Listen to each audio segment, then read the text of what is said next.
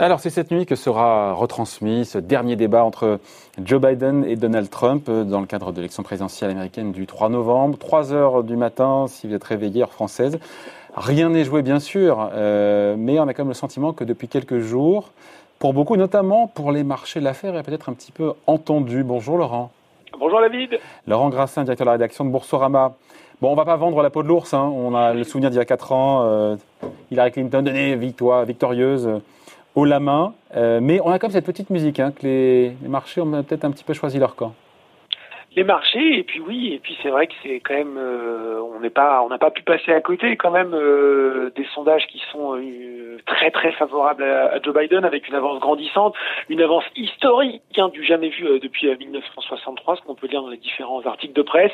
Et puis surtout ce qui est assez inédit aussi c'est une cristallisation des positions puisque il n'y a plus d'évolution visiblement semble-t-il dans le choix des électeurs depuis le printemps il faut rappeler qu'à l'élection entre Hillary Clinton et, euh, et, et, et, Donald Trump, les courbes s'étaient recroisées. Là, les positions semblent vraiment, euh, euh semblent vraiment euh, euh, cristallisées, comme je le disais. Après, bon, il faut quand même se souvenir, bien sûr, que cette élection, c'est un suffrage universel indirect, que ça joue au niveau des États fédérés qui désignent les grands électeurs, et qu'il y a ces fameux swing states. Hein, on parle beaucoup de la Pennsylvanie, du Michigan, du Wisconsin, qui avaient notamment offert la présidence à Trump lors de la dernière élection. Donc, bien sûr, euh, rien n'est joué, mais même dans ces états-là, on se rend compte que pour le moment, Biden est en tête. Ouais, et donc les marchés sont peut-être un petit peu en train de relativiser cette issue euh, qu'ils craignaient, ce risque d'avoir un vote serré, un vote contesté. Oui. On, C'était le thème il y a un mois et quelques, et c'est peut-être un peu moins le cas aujourd'hui. Hein.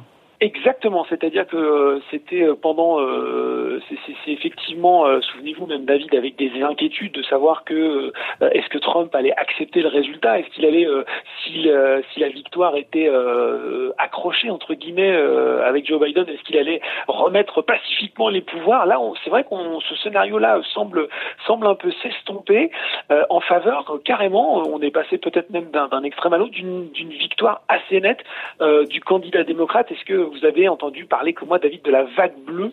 La blue sweep, c'est ça le blue, le blue, le, la blue sweep, la, blue, Donc c'est euh, en gros une victoire tellement large que, bah, que, les démocrates remettraient la main euh, carrément sur le Sénat, alors sûrement d'une courte majorité, mais en tout cas auraient la main sur le Sénat.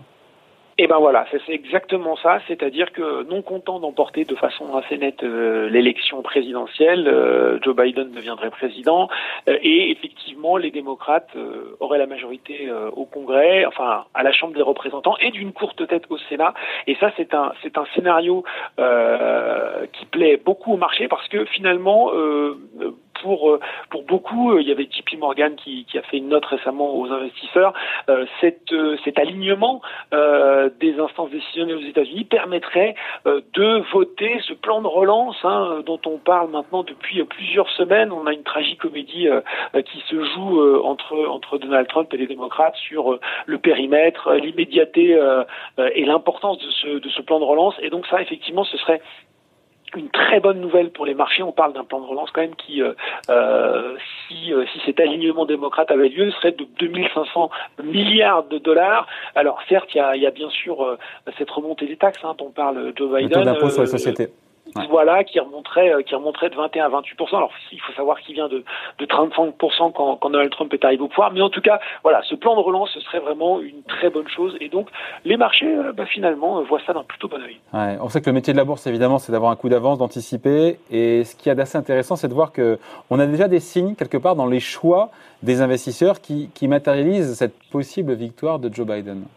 Oui, alors ça c'est effectivement c'est assez intéressant de, de voir que euh, si on regarde euh, quelques évolutions boursières assez récentes hein, sur le mois d'octobre, euh, c'est vrai qu'on pourrait y chercher des signes. On se doute qu'effectivement, je vais y revenir, mais qu'une politique de Joe Biden serait plus favorable, par exemple aux infrastructures, aux énergies renouvelables. Alors on voit que bah, le, le, producteur d'énergie renouvelable américain Nextera, bah, justement, il a il a il a bien progressé, il a progressé de 26% sur les six derniers mois est de 8% à peu près sur le mois dernier, à tel point maintenant que ça en fait, enfin qu'il est passé devant en termes de capitalisation boursière à un ExxonMobil ou un Chevron.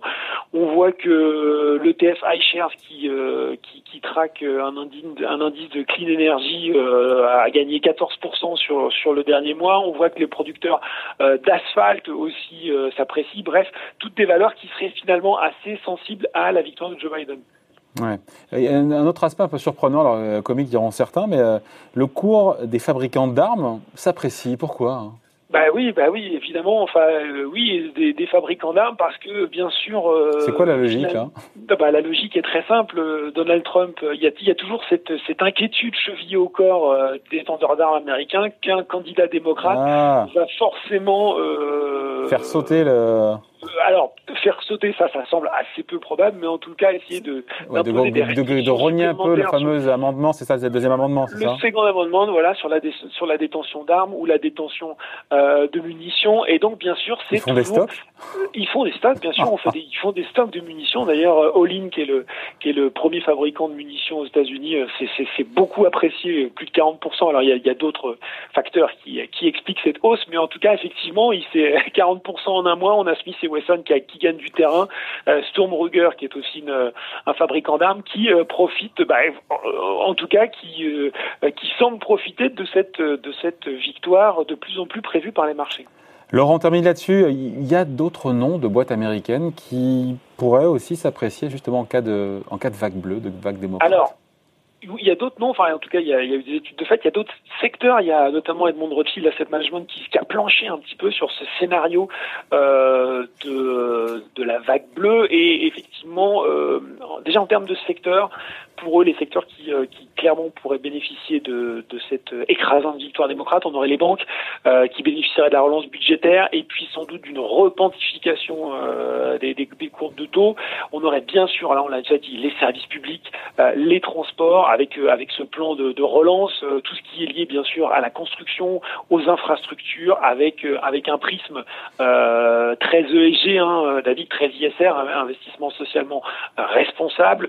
ce serait bien sûr moins favorable aux énergies et puis ce serait peut-être plus contrasté sur le secteur de la santé, puisque vous savez, il y a toujours cette problématique de de réduction du prix des médicaments, mais finalement c'est un thème aussi qui est désormais abordé par les républicains, et puis on s'est rendu compte de l'importance du secteur de la santé avec euh, l'épidémie de Covid-19, donc à voir, et puis peut-être aussi un impact euh, moins positif, on va dire, voire négatif sur, sur les GAFA, sur les valeurs de la tech américaine, avec une application peut-être plus stricte euh, des lois antitrust, et vous me parliez de valeurs, hein, puisque c'est ça aussi, bah là c'est Raymond James qui a, qui a planché, qui a, qui a cité quelques noms qui pourraient, qui pourraient profiter, alors ici de Costco, notamment distributeur Costco.